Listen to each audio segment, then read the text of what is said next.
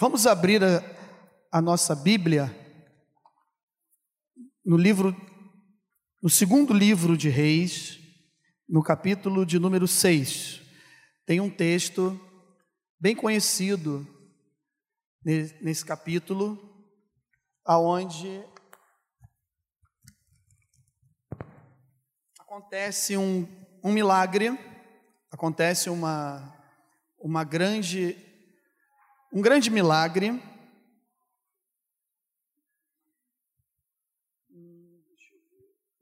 Não. Não. E, e é um texto bem conhecido. Eu estava meditando nesse texto essa semana e o Espírito Santo me direcionou a compartilhar com vocês, queridos, porque esse texto fala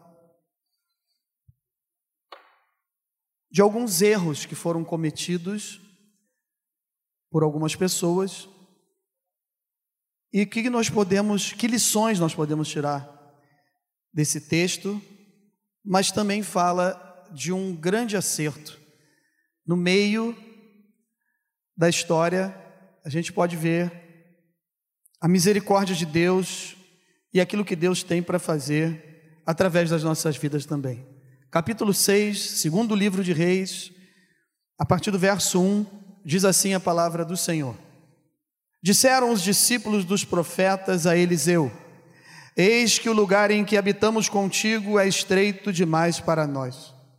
Vamos, pois, até o Jordão, tomemos de lá cada um de nós uma viga e construamos um lugar em que habitemos.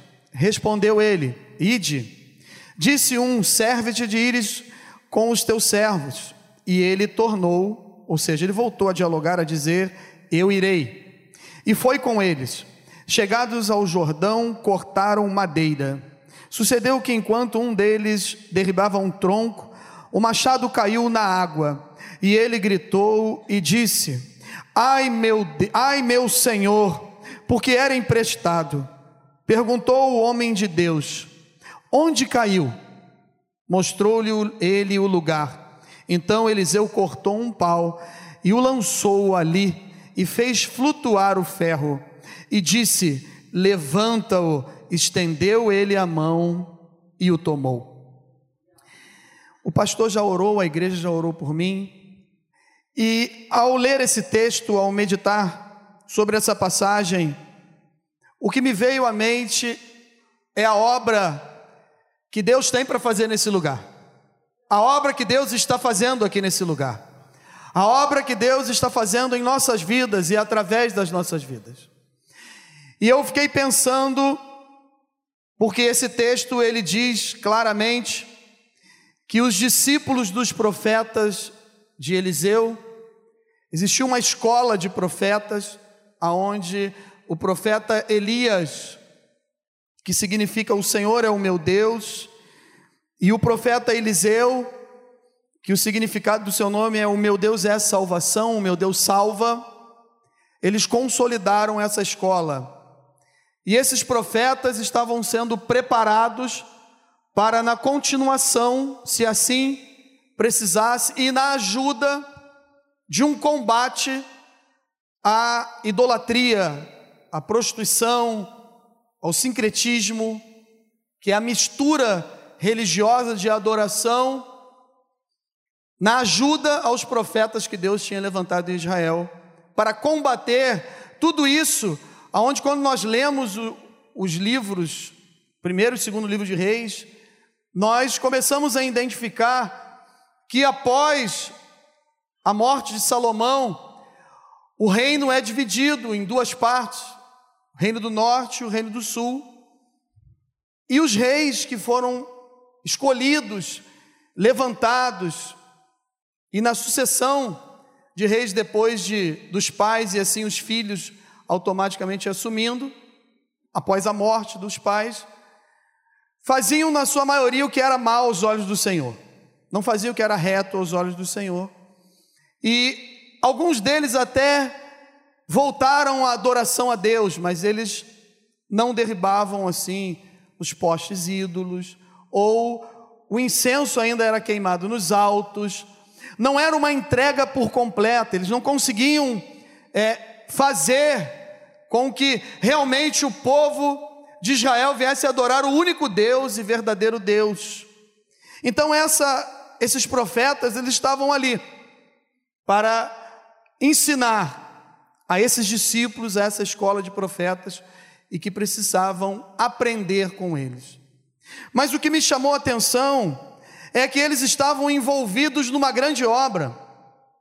E alguns acontecimentos que Deus assim fez pela vida de Elias e depois através da vida de Eliseu, tornou-se Eliseu tornou-se o sucessor de Elias.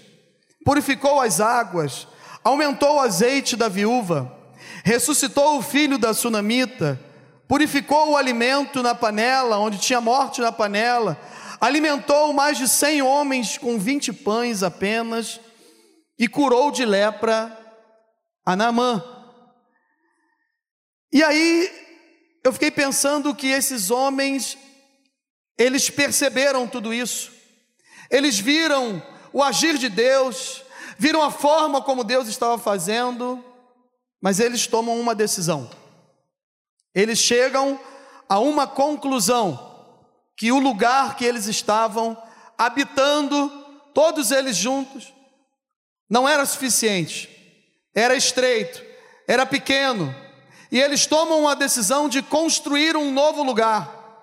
E para fazer essa nova construção, para fazer essa obra, eles precisam de ferramenta. Qual é o significado da palavra ferramenta? é qualquer instrumento que se usa para a realização de um trabalho.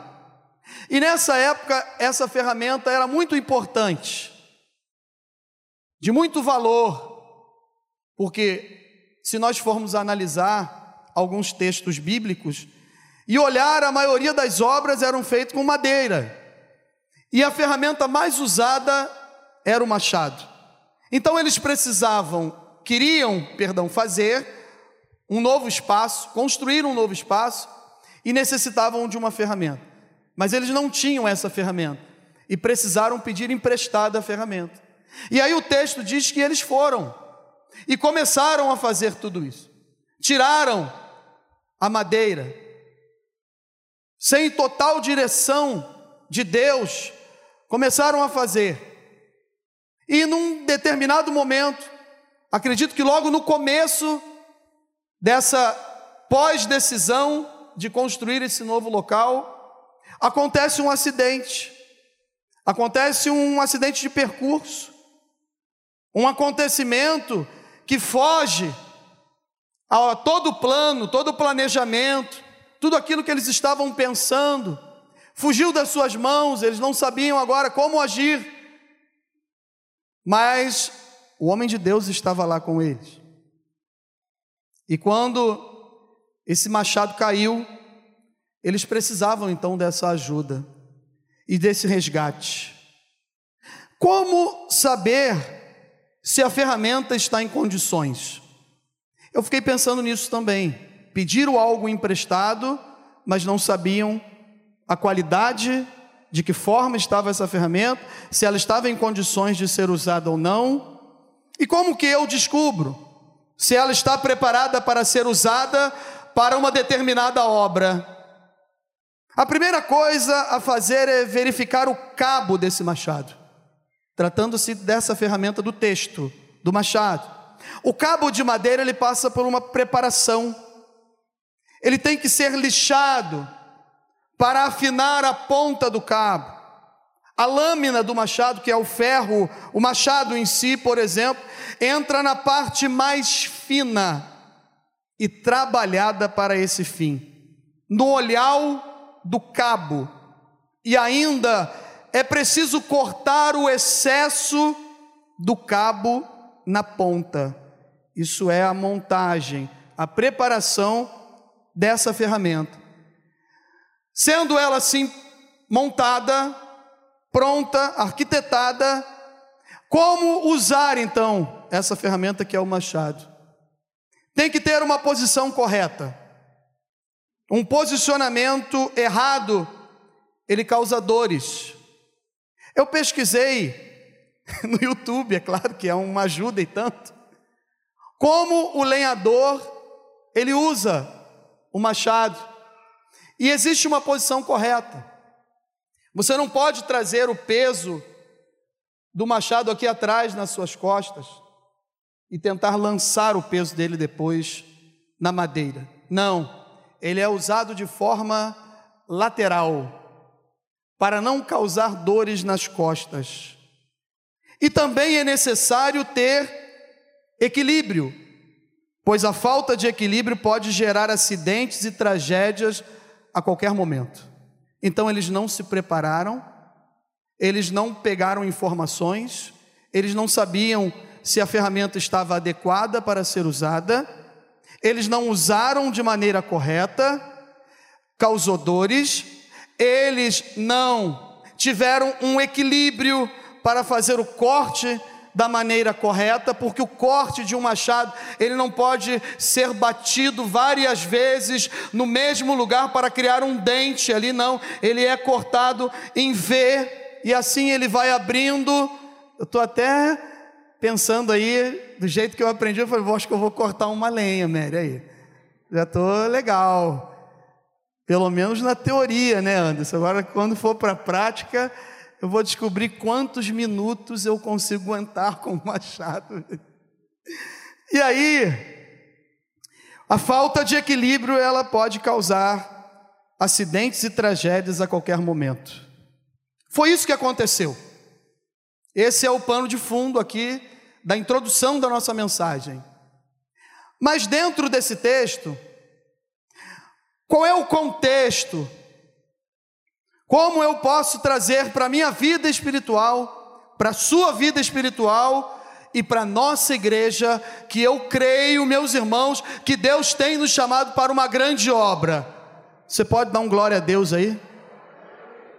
E se nós formos chamados para uma grande obra, eu consigo aplicar isso na minha vida espiritual, nas nossas vidas espirituais, né, na nossa vida espiritual, e é isso que eu quero compartilhar com vocês nessa manhã. Eu quero trazer aqui para a Bíblia Sagrada o contexto do machado. O machado, eu vou chamar de evangelho, é o evangelho. O capítulo 3 do evangelho de Mateus, no verso 10, diz assim: Já está posto o machado à raiz das árvores. Toda árvore, pois, que não produz bom fruto, é cortada e lançada ao fogo. Esse é o machado que vai cortar, que vai trabalhar, que vai trazer as boas novas. Aonde João Batista veio combatendo saduceus e fariseus, dizendo para eles quem iria os livrar da ira vindoura, porque esse machado já estava cortando na raiz as boas novas, as boas notícias, o Evangelho de Jesus Cristo já tinha chegado e os chamou de raça de víboras, porque eles precisavam melhorar o seu posicionamento e o seu equilíbrio. O cabo, eu posso chamar de um espírito, do Espírito Santo, porque no, no verso 11 do capítulo 3, João Batista continua dizendo: Eu vos batizo com água para arrependimento. Mas aquele que vem depois de mim é mais poderoso do que eu, e cujas sandálias não sou digno de levar. Ele vos batizará com o Espírito Santo e com fogo. Amém? Trabalhamos para o dono da obra. Nós não estamos trabalhando para uma obra que pensamos em fazer, e nem do nosso jeito, da nossa maneira, porque essa obra ela já está sendo feita. Há mais de dois mil anos atrás, com a morte e ressurreição de Cristo, nós estamos fazendo essa obra e fomos chamados para essa obra. E para fazer essa obra, nós não podemos ser como esses discípulos. Esses discípulos quiseram fazer a obra de uma maneira diferente, de uma forma diferente, e fizeram algumas escolhas, tomaram algumas posições que eu pego como erros, como falhas, e aí nós podemos tirar aprendizado para as nossas vidas. Discípulos desconectados, desligados, buscando os seus próprios interesses, individualistas, preocupados com o seu bem-estar, querendo fazer a obra do seu jeito, da sua maneira, sem a presença de Deus. Então eu e você, nós precisamos parar, analisar e ver nesse momento de que forma eu estou fazendo a obra de Deus. De que forma eu estou fazendo essa obra que Deus me chamou. Amém? Será que eu estou sendo individualista? Será que eu me envolvo num contexto de igreja? Ou eu trabalho no meu departamento? Meu departamento. Ou eu me envolvo aonde as coisas chamam atenção para mim? Ou estou envolvido com a obra do Evangelho? De que forma eu estou me envolvendo? Será que eu me envolvo? Ou entro por essas portas, sento, pego um alimento e vou embora? Deus te chamou para uma grande obra. Deus não chamou você, meu irmão, minha irmã, apenas para se alimentar do Evangelho. Deus te chamou para fazer o ide, ide por todo mundo e pregai o Evangelho a toda a criatura. Aquele que crer e se batizar será o que? Salvo, terá sua alma salva e vai morar na eternidade.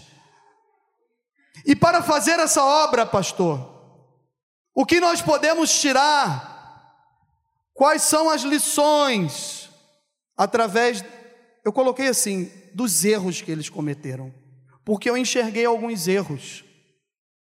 A Bíblia Sagrada, ela nos ensina muitas vezes em vários textos, com acertos, com exemplos, com a própria presença do Senhor Jesus, com a manifestação e as ações de Deus para o seu povo mas também tem falhas, tem erros que eu posso enxergar, pensar e tirar dali para não cometer esses mesmos erros. E para fazer a obra de Deus, para fazer uma obra, para construir algo, para se envolver com essa obra tão grande que nós fomos chamados. A primeira coisa que eu aprendo aqui que eles não tiveram e que eu e você podemos e devemos ter. Nós precisamos aprender a viver em comunhão. Eles não conseguiam estar em comunhão. Eles não estavam mais querendo andar juntos. Eles não queriam andar, andar com o profeta de Deus.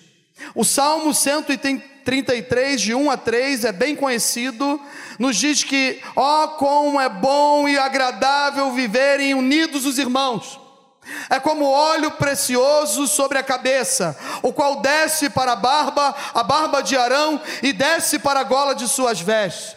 É como o orvalho do Hermon, que desce sobre os montes de Sião. Ali ordena o Senhor a sua bênção e a vida para sempre. Sai lá do nascedouro do Rio Jordão, aquela brisa que desce sobre os montes de Sião, sobre os montes de Jerusalém, e abençoava a lavoura, abençoava as famílias, abençoava todos que viviam da agricultura naquele lugar, e eles tinham unidade, eles tinham união, eles sabiam viver juntos, porque ali o Senhor ordenava a sua bênção aonde o Senhor tem ordenado a sua bênção e vai continuar ordenando para sempre, como diz o texto, quando nós aprendemos a viver em comunhão. Vamos fazer tal coisa, pastor, vamos. Vamos nos envolver. Vamos estar juntos. Vamos estar na consagração. Vamos estar no culto de oração vamos estar buscando, vamos estar nas reuniões, vamos estar adorando a Deus. Hoje à noite é o culto para Deus, dirigido pelo Ministério de Famílias, mas é um culto para a família, mas o culto é para Deus. O culto é para Deus. O culto não é para os jovens, para a família, para as mulheres. Adoração, culto é adoração a Deus. E se eu quero adorar a Deus, junto com meu irmão, o meu lugar é aqui. É aqui. Eu não preciso construir caminhos. Eu não preciso construir situações, eu não preciso buscar em outros lugares aquilo que Deus tem nos dado aqui nesse lugar. E eles abriram mão, abriram mão da bênção, abriram mão da presença do profeta de Deus, porque eles não tinham relacionamentos saudáveis. Ter relacionamentos saudáveis faz parte de uma comunhão. Aprender a conviver com as diferenças em prol da obra de Deus, do reino de Deus. Eu sou diferente de você, eu penso diferente de muitos que estão, estão aqui, mas eu quero adorar a Deus junto com você, meu irmão. Amém? Eu quero adorar a Deus junto com você. Eu quero morar no céu junto com você. Nós vamos morar nas mansões celestiais. Deus tem preparado para mim e para você várias mansões celestiais. Existe um lugar preparado para nós. Existe um lugar preparado para você. Amém. Aleluia aprender a viver, conviver com as diferenças, mudar o foco muitas vezes. Mude o foco. Era melhor eles terem mudado o foco do que mudado de lugar, trocado de lugar. Mudar o foco é abrir o espaço para as coisas importantes, abrir o coração para deixar Deus trabalhar. O trabalhar de Deus na nossa vida, ele é assim, é no lugar estreito. Deus trabalha no lugar estreito. Deus não trabalha na nossa vida de qualquer jeito. Não, vai dar tudo certo.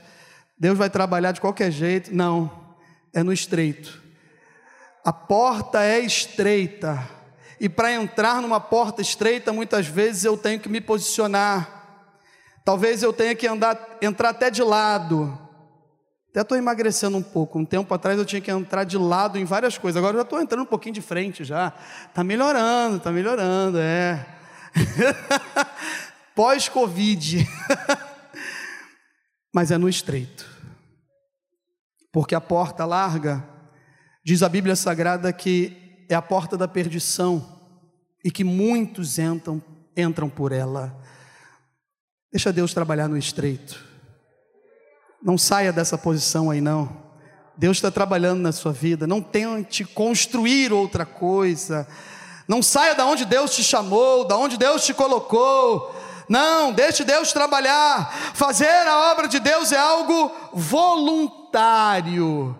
Não é nada obrigatório. É momento de viver em paz e santificar, separar a vida. Hebreus 12, 14 diz: seguir a, seguir a paz com todos e a santificação, sem a qual ninguém verá o Senhor.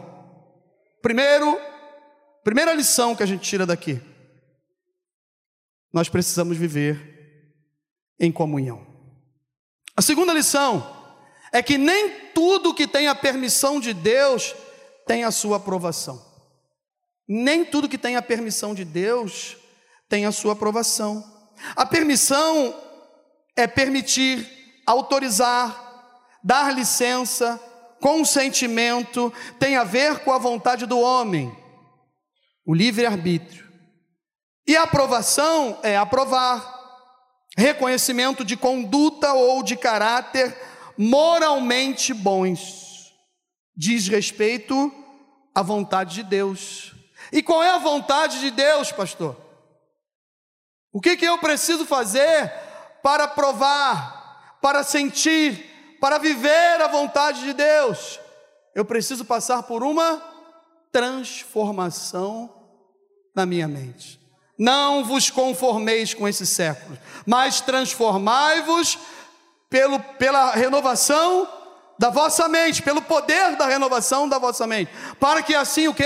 Conheceis a vontade de Deus, que é boa, agradável e perfeita. É a metanoia, tem a ver com arrependimento, tem a ver com conversão. Não podemos entrar em conflitos que não nos pertencem. Há conflitos que não pertencem a mim, há conflitos que não pertencem a você, sem antes fazer um estudo da situação, sem antes ter uma visão espiritual. Eles partiram em direção ao Jordão, eles não fizeram um levantamento daquilo que podia acontecer do acidente que podia gerar após aquele acontecimento. Não! Eles só pensaram em construir algo para viver separado. E ao fazer isso, eles não oram, eles não pedem direção a Deus. E quando isso acontece, eu aprendo que nós não podemos fazer, sair fazendo qualquer coisa sem a direção de Deus. Os irmãos estão me entendendo?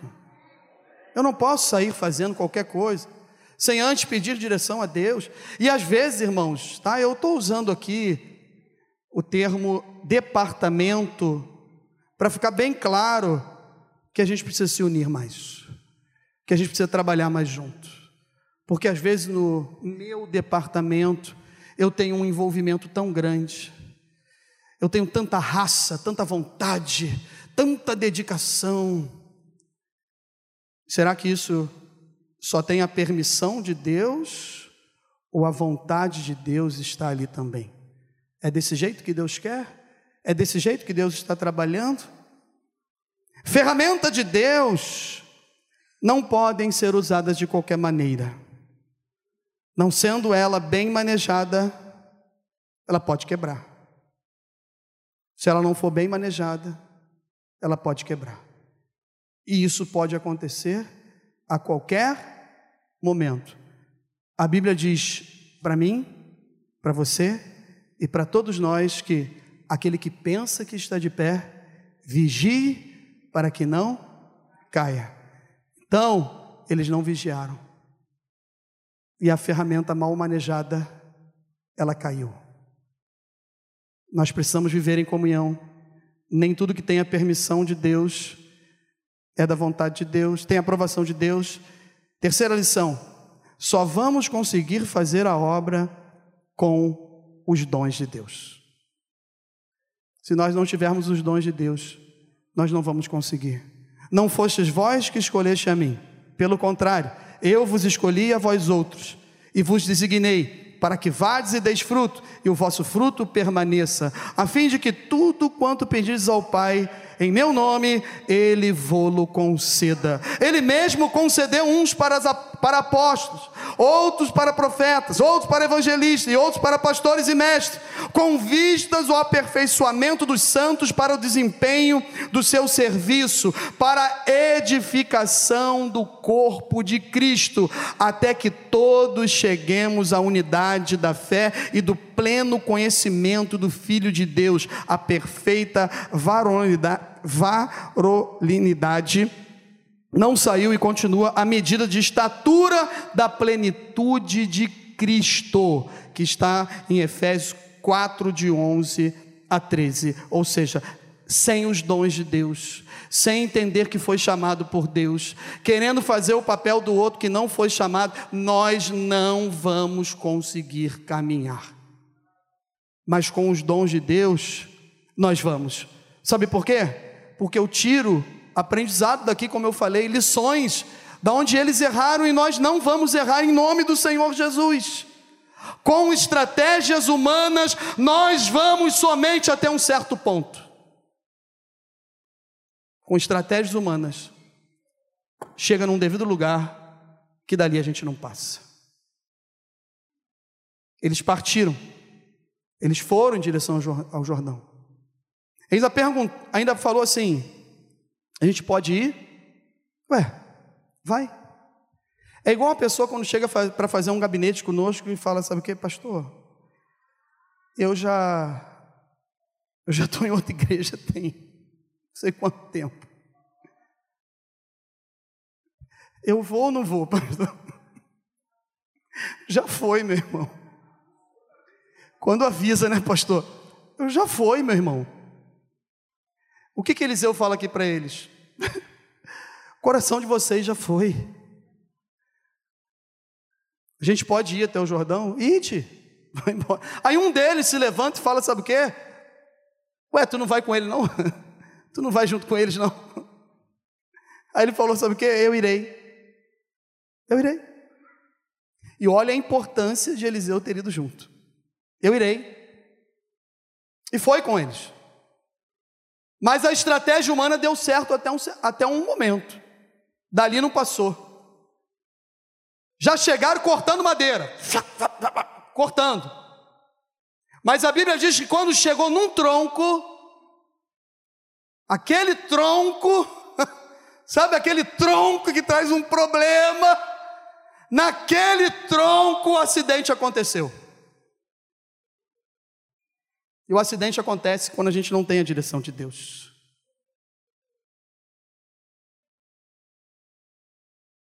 Dali nós não passamos. Quem está próximo de nós percebe a falta de habilidade para tratar em algumas situações. No reino de Deus, meus irmãos, nada é emprestado. Amém? Você pode dar um glória a Deus enquanto eu bebo uma aguinha?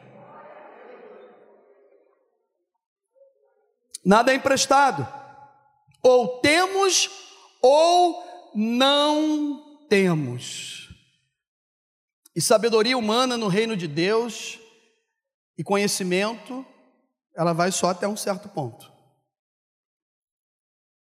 Se você não tiver o cabo que é o Espírito Santo e o machado que é o evangelho dentro do teu coração, com conversão e arrependimento, estratégia humana vai até um certo ponto. E no reino de Deus não tem nada que é emprestado. Nós lemos aqui: quem nos chamou foi Deus, quem nos escolheu foi Deus, quem capacita é Deus, quem usa é Deus, né? quem escolhe, quem capacita, quem usa é Deus. Então no reino de Deus não tem nada emprestado. Ou a gente é, ou a gente não é, por quê? Porque para Ele, por Ele, são todas as coisas, e louvado seja o nome do Senhor Jesus. Se não fosse o Senhor Jesus, eu não estaria aqui pregando. Mas pelo Senhor, Ele tem me colocado. E eu estou glorificando e exaltando o nome dEle. Há momentos que a gente só vai até um certo lugar, porque as estratégias são humanas.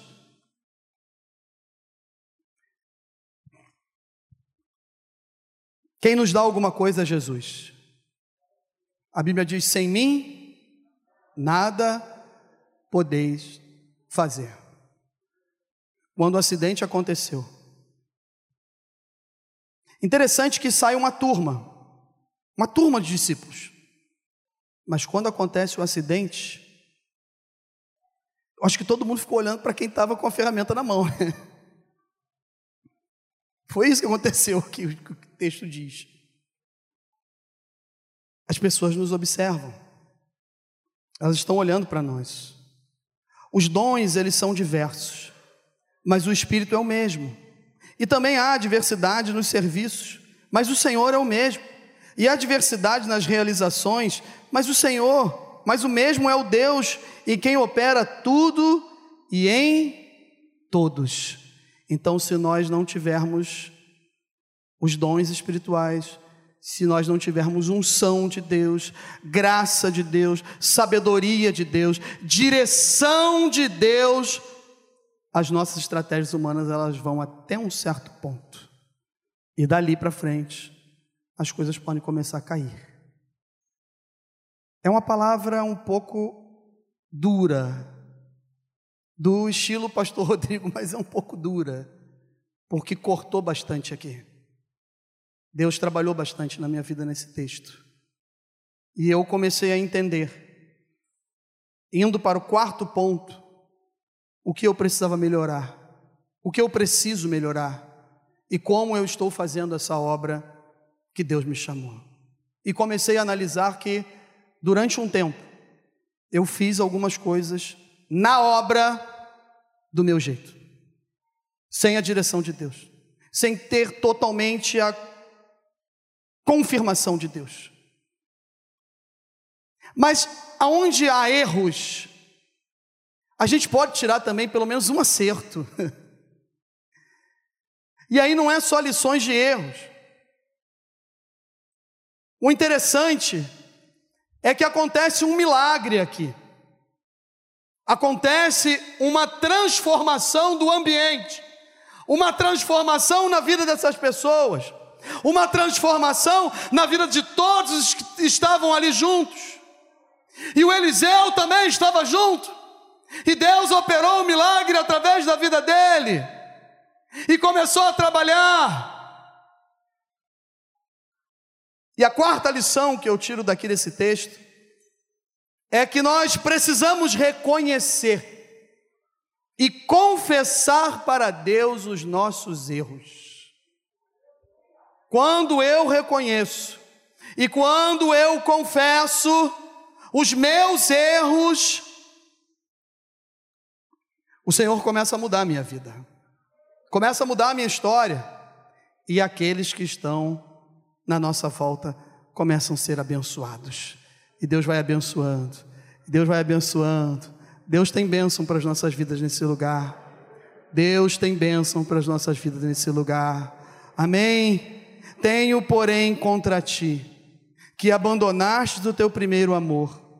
Lembra-te de onde caíste, arrepende-te e volta à prática das primeiras obras. Senão, eu venho a ti e moverei do seu lugar o, o teu candeeiro, caso não te arrependas. A sensibilidade, a presença do Espírito Santo, essas coisas começam a ir embora quando a gente não confessa e quando a gente não se arrepende dos nossos erros. Eu estou certo, eu faço o que é correto, é do meu jeito, eu fiz isso por causa disso, por causa daquilo, mesmo nos erros. Quando chega aqui nesse, nessa parte do texto, a gente vê o maior acerto que teve aqui para alguém ser abençoado. Porque o profeta, ele faz uma pergunta. Qual é a pergunta que o profeta faz? Aonde caiu? E quem estava com o machado na mão falou: Foi aqui que caiu. Foi nesse lugar que caiu. E quando eu confesso os meus erros, confesso os meus pecados, e falo para Deus: Senhor, eu não tenho mais sensibilidade. Senhor, eu não estou sentindo mais a tua presença. Senhor, quando eu entro na tua casa, eu vejo meu irmão do meu lado chorando. E eu penso que é por causa do dilema, do problema que ele está passando, mas o outro também está e eu não sinto mais, porque ele sente a tua presença no mesmo ambiente e eu não sinto mais nada.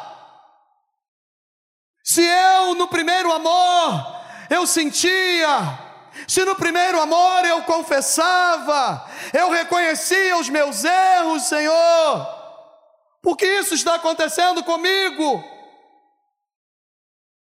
E eu aprendo que reconhecer que o machado caiu é difícil. É difícil a gente reconhecer.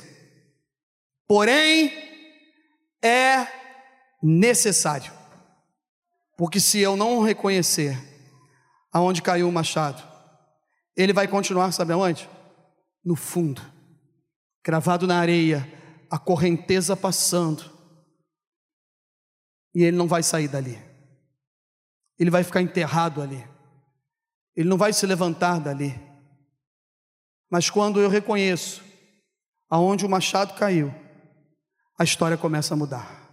Quando eu reconheço aonde eu estou caindo, aonde eu caí, e eu retorno, e eu volto atrás, a Bíblia não vai dizer que eu abandonei o primeiro amor, que foi Jesus que colocou dentro de mim. Foi Jesus que colocou o primeiro amor dentro de cada um de nós. E quando eu reconheço, somente Deus e nós sabemos o local, a hora, a área e o momento certo aonde nós caímos. É manhã da gente voltar. É manhã de retornar. É manhã de analisar e pensar através do texto bíblico que eu sair para fazer uma obra que até tem a permissão de Deus, mas não a aprovação, e eu preciso da marcha ré eu preciso voltar. E quando eu vou voltando, eu vou reconhecendo, eu vou pedindo perdão, eu vou esclarecendo, eu vou caminhando mais uma milha, eu vou deixando com que essa pessoa tenha a oportunidade de se aproximar, eu vou me aproximando, eu vou mostrando o local onde nós caímos, e aí Deus começa. Aí já não é mais conosco. Aí já não é mais conosco. Quando a gente confessa, quando a gente entrega e fala, foi aqui, foi aqui que caiu, foi aqui que o machado caiu. Aí Deus fala assim: agora deixa comigo então. Se vocês já entregaram tudo na minha mão e já falaram onde vocês caíram, deixa comigo. Porque quando nós confiamos e entregamos que Deus é o único que pode restituir o inimaginável, e esse inimaginável começa a acontecer. E ele está acontecendo aqui no nosso meio. Aleluia! E Deus está abençoando vidas, e Deus está restituindo relacionamentos, e Deus está curando corações, e Deus está transformando a nossa igreja para a honra e glória do seu nome, porque Ele é maravilhoso, porque tem pessoas confessando aonde caiu o machado e nós vamos continuar confessando os nossos erros e as nossas falhas, aleluia.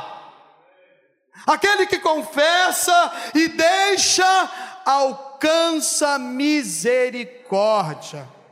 Não é tempo, o aprendizado maravilhoso que eu tiro daqui, que foi com um acerto, no último princípio, na última lição, é que ninguém ficou preocupado assim. Aonde caiu? Quem deixou cair? Quem é o culpado? Nenhum momento a Bíblia diz, sabe o que? Foi ele que deixou cair, ó. Não. Não saíram todos para fazer? A gente não é assim às vezes? A gente não pede direção a Deus para fazer alguma coisa na nossa vida profissional, conjugal, familiar. Não é assim? Na obra, às vezes, também nós erramos, falhamos. Não. Ele confessou. Ele falou: ó, está aqui. Foi aqui que caiu. Depois disso, meus irmãos, como eu falei, agora é com Deus. Os meios, as estratégias, a forma de trabalhar, o impossível, o sobrenatural, o milagre é com Jesus.